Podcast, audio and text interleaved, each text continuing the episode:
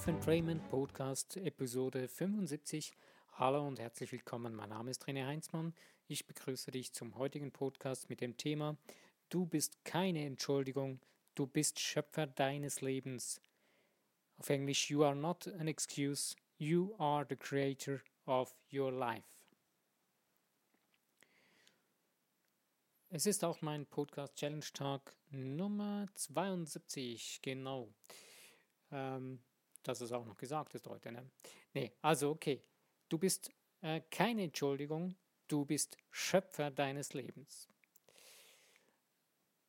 Wie oft leben wir, tun wir Dinge in unserem Leben als Entschuldigung oder wir bringen eine Begründung an, ähm, das kann ich nicht tun, weil dies und das und führen oder fügen irgendwelche ähm, Entschuldigungen an, warum das nicht ginge.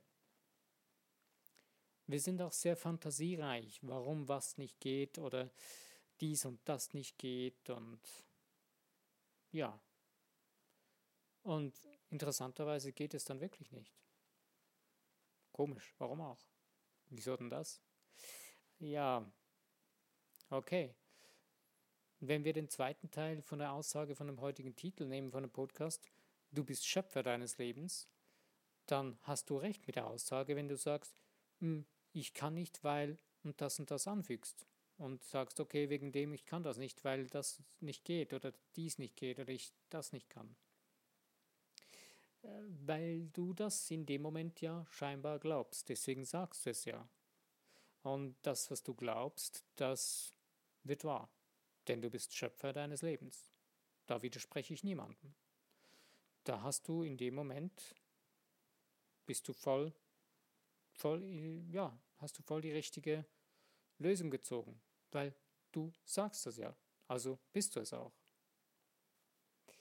Wenn du aber aufhörst, dich zu entschuldigen in deinem Leben mit irgendwelchen Ausreden, dann wird es richtig spannend weil dann beginnt dein Leben so richtig toll in Schwung zu kommen.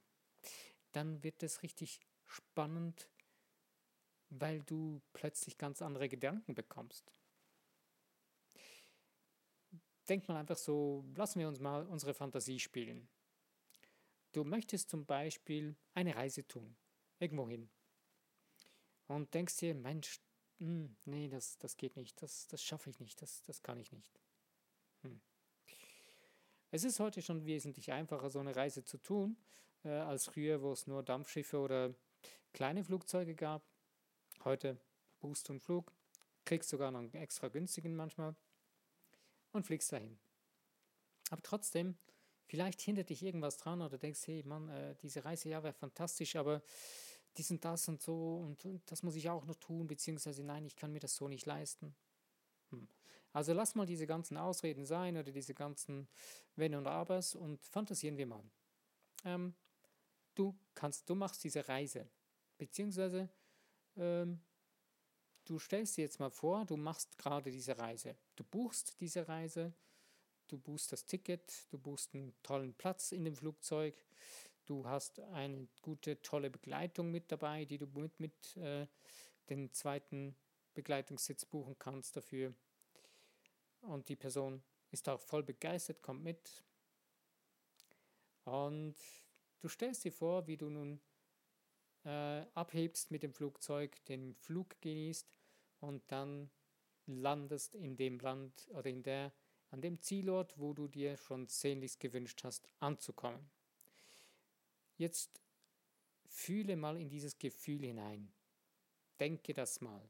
Denke dieses, dass du jetzt mal landest und dahin kommst. Merkst du, dass du plötzlich ganz andere Gedanken zu denken beginnst? Dass diese ganzen Wenn und Abers ziemlich kleinlaut werden? Weil du jetzt plötzlich ganz anders zu denken beginnst? Sind diese Wenn und Abers, diese Entschuldigungen noch laut? Schreien sie noch immer? Okay, gehen wir einen Schritt weiter. Ähm, du stellst dir vor, du wärst schon da gewesen. Du würdest jetzt zurückblicken auf diese wundervolle, tollen Aufenthalt, Ferien oder was das auch immer jetzt für dich wären und blickst zurück auf die Zeit, wie es war, auf den Flug, als du das erste Mal dahin geflogen bist, als dein Traum in Erfüllung ging, den Augenblick, den Moment, wo du gespürt hast, jawohl, jetzt fliege ich dahin. Stell dir diesmal vor. Hörst du immer noch die Entschuldigung? Vielleicht sind sie noch leiser geworden und ich denke, sie sind garantiert bestimmt schon etwas leiser geworden, weil es ist eine ganz andere Perspektive, die du jetzt aus eingenommen hast. Du denkst von der Seite her, dass du schon da warst. Und das beruhigt doch irgendwo innerlich schon ein bisschen, weil das ist eine ganz neue Betrachtungsweise, als wenn du noch nicht da gewesen wärst. Wenn du das schon geschafft hast, wenn du von der Perspektive aus zu denken beginnst, beginnst du deinen Herzen, deinen Gedanken ganz andere Perspektiven zu geben.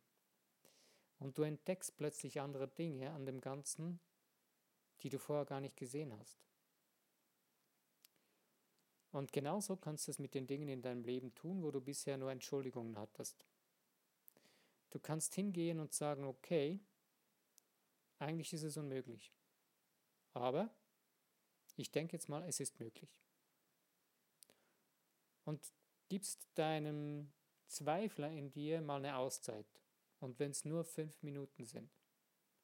Aber diese fünf Minuten kostest du voll und ganz aus.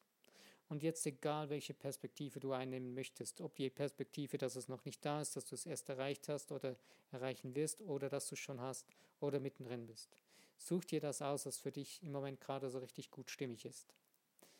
Aber du wirst feststellen, dass du, wenn du diese fünf Minuten, nur schon mal fünf Minuten einfach voll ganz auskostest, dass du plötzlich ganz andere Gedanken bekommst, ganz andere Gefühle in dir drin und erstaunlicherweise beginnst du plötzlich anders zu handeln.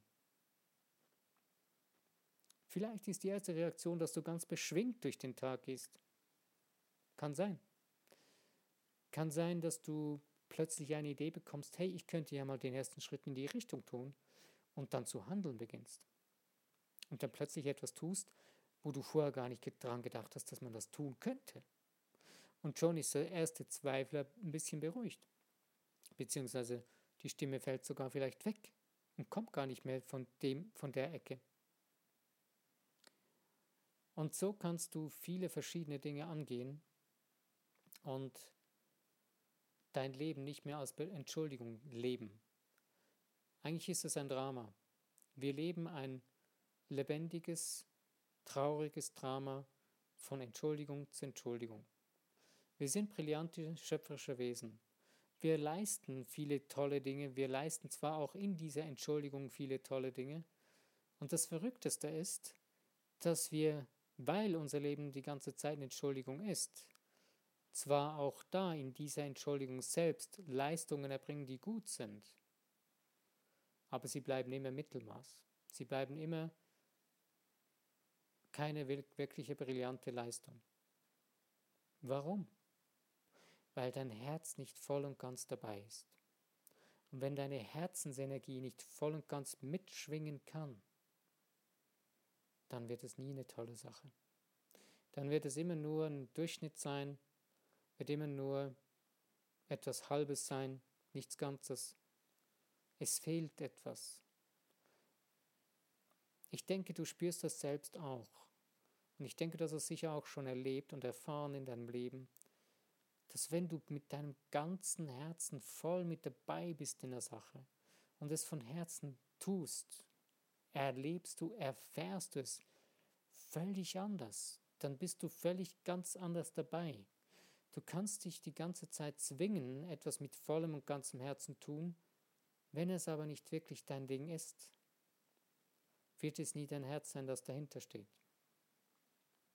Klar, du kannst Dinge lernen und erlernen, du kannst es zu deiner Leidenschaft machen, das geht auch, aber es gibt Dinge, die, die sind nicht wirklich dein Ding.